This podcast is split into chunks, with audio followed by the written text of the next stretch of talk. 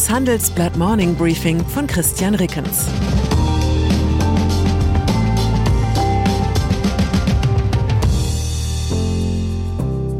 Guten Morgen allerseits. Heute ist Dienstag, der 13. September 2022 und das sind unsere Themen. Verständnisfrage. Warum darf die Ukraine keine Panzer kriegen? Vertrauensfrage. Direktinvestitionsboom in der Türkei. Zeitfrage. Jetzt schon wieder an der Börse einsteigen? Nach einer kurzen Unterbrechung geht es gleich weiter. Bleiben Sie dran. Sie leben Fairness, Kultur und Werte? Zeigen Sie Ihr Engagement als Arbeitgeber und werden Sie Teil der Fair Company Initiative. Mit der Fair Company Initiative zeichnet das Handelsblatt Unternehmen aus, die insbesondere Berufseinsteigern und Young Professionals ein faires, attraktives Arbeitsumfeld bieten. Zu den entscheidenden Werten gehören unter anderem das Engagement für Mitarbeitende, Diversity und Chancengleichheit, Nachhaltigkeit und gesellschaftliche Verantwortung. Erfahren Sie jetzt mehr unter faircompany.de. Streit um Waffenlieferungen. Als im Frühjahr Millionen Deutsche von Virologe auf Generalstabsoffizier umgeschult haben, war ich nicht dabei. Da hat mir noch das vorherige Weiterbildungsmodul zum Bundestrainer gefehlt. Deshalb kann ich in der aktuellen Debatte um Panzerlieferungen an die Ukraine leider nur Fragen stellen, aber keine Antworten geben. Zum Beispiel, was macht Kampfpanzer aus westlicher Produktion eigentlich so besonders, dass wir sie nach Ansicht der SPD auf keinen Fall an die Ukraine liefern dürfen, wohl aber alle möglichen anderen schweren Waffen? Ein Argument, das man dazu aus der Bundesregierung hört, Kampfpanzer seien Offensivwaffen und könnten von der Ukraine zum Angriff missbraucht werden. Aber warum sind dann die vom Westen bereits gelieferten Panzer aus sowjetischer Produktion kein Problem? Und überhaupt, wieso missbraucht? Wir wollen doch, dass die Ukraine ihr Territorium zurückerobert, so wie es in diesen Tagen ja durchaus eindrucksvoll geschieht. Oder fürchten Teile der Bundesregierung, dass die Ukrainer mit unseren Leopardpanzern gleich bis Moskau durchrollen? Und was meinte Kevin Kühnert genau, als er RTL zum Thema Kampfpanzer gesagt hat, es gelte weiter die Aussage, dass wir Russland nicht dazu animieren wollen, am Ende völlig irrational zu handeln und noch ganz andere Staaten anzugreifen.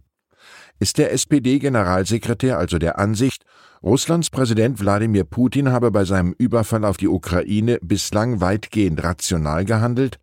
Wenn ja, warum sollten dann ausgerechnet westliche Kampfpanzer Putin zu irrationalem Handeln verleiten? So manches andere Kriegsgerät, das an die Ukraine geliefert wurde, erscheint mir an Vernichtungskraft einem womöglich jahrzehntealten Leopardpanzer durchaus ebenbürtig, sei es die deutsche Panzerhaubitze 2000 oder ein HIMARS-Raketenwerfer aus den USA. Aber wie gesagt, mit Waffensystemen kenne ich mich nicht wirklich aus. Dafür aber ein bisschen mit dem Verlauf von politischen Prozessen und deshalb meine Prognose, dass keine Panzerdogma der Bundesregierung wird sich als ebenso schwer haltbar erweisen wie all die anderen seltsamen Argumente, insbesondere der SPD, mit denen Waffenlieferungen oder Russlandsanktionen verschleppt oder blockiert worden sind. Wer gestern die entsprechenden Wortmeldungen verfolgt hat, konnte bereits die Absetzbewegungen der beiden anderen Ampelparteien erkennen. Investitionsboom in der Türkei. Eine paradoxe Folge hat der Ukraine-Krieg für die Türkei. Das Land leidet unter einer Hyperinflation, die Landeswährung Lira verliert rapide an Wert und das politische Klima war am Bosporus auch schon mal kuscheliger. Nicht das Umfeld, in das man als Unternehmerin oder Unternehmer normalerweise gerne hinein investiert, doch die Türkei erlebt seit einigen Monaten einen Boom ausländischer Direktinvestitionen. Im Februar dieses Jahres kamen gerade einmal 464 Millionen Dollar an ausländischen Direktinvestitionen zusammen. Seitdem steigt der Wert Monat für Monat in mächtigen Schritten an. Im Juni, dem letzten gemeldeten Monat, hat die türkische Zentralbank ausländische Direktinvestitionen im Wert von 1,7 Milliarden Dollar ermittelt. Gemeinsam haben unser Istanbul-Korrespondent Ozan Demirkan und Logistikreporter Christoph Schlautmann die Ursache für diesen verblüffenden Trend recherchiert, der sich in einem Wort zusammenfassen lässt Nearshoring.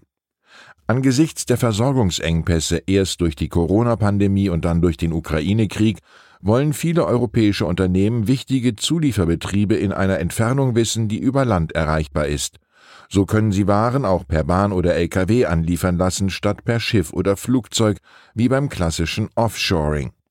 Die Zulieferer richten sich nach den Wünschen ihrer Kunden und fertigen immer häufiger in der Türkei statt zum Beispiel in Fernost. Stadtwerke in Not. Von derart positiven Auswirkungen der Ukraine-Krise kann Deutschland nur träumen. Nach großen Gashändlern wie Uniper bekommen hier jetzt auch die ersten Energieversorger Probleme. Sie benötigen Millionenbeträge zur Rettung oder rutschen gar komplett in die Insolvenz.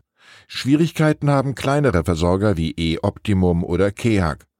Aber auch die ersten Stadtwerke melden Engpässe an, wie etwa Bad Säckingen, Bad Belzig und zuletzt Leipzig. Das ist offenbar nur der Anfang. Nach Handelsblattinformationen haben weitere Stadtwerke Zahlungsschwierigkeiten. Mehrere Energieversorger hätten auch schon finanzielle Unterstützung bei der Bundesregierung beantragt, heißt es aus Regierungskreisen. Das Volumen umfasse einen zweistelligen Milliardenbetrag. Das Problem, auch wenn viele Versorger ihre Energie langfristig einkaufen und die Preise abgesichert haben, beschafft jedes Unternehmen auch im kurzfristigen Handel Strom und Gas für seine Kunden und das aktuell zu horrenden Preisen. Weil Strom- und Gasverträge mit den eigenen Kunden aber oft einer Preisbindung unterliegen, können die Einkaufspreise nicht eins zu eins weitergereicht werden. Tobias Federico vom Marktforscher Energy Brainpool warnt, die Energiekrise hat bereits die Dimension der Krise, die die Lehman Brothers Pleite ausgelöst hat. Die Insolvenz der US-Bank hatte 2008 in einer Kettenreaktion das gesamte Finanzsystem in Schieflage gebracht und eine weltweite Rezession ausgelöst. Ein übertriebener Vergleich? Wir werden sehen. Anlagestrategie. Und dann ist da noch die Urfrage, die sich Anleger in jeder Krise stellen, jetzt schon wieder einsteigen an der Börse oder geht's noch weiter runter? Die Bank of America hat auf der Basis vergangener Börsenzyklen eine Checkliste mit zehn Ereignissen zusammengestellt.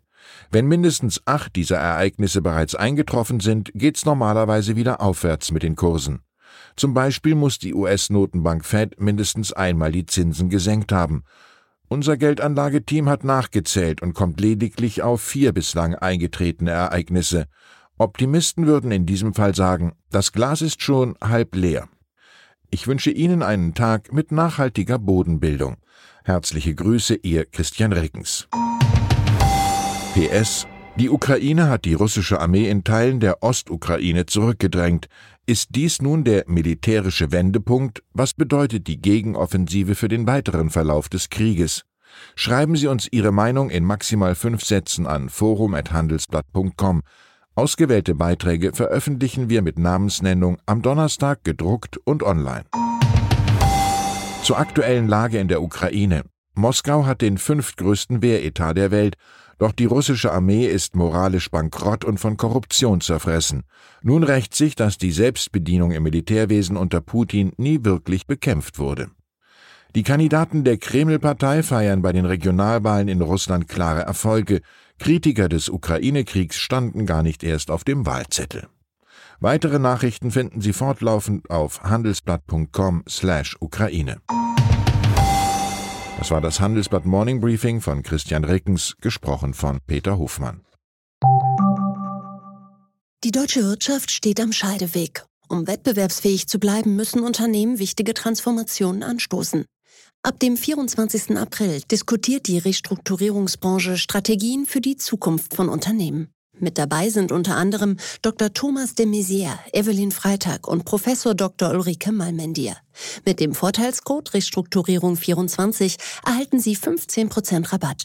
Alle Informationen finden Sie auf handelsblatt-restrukturierung.de.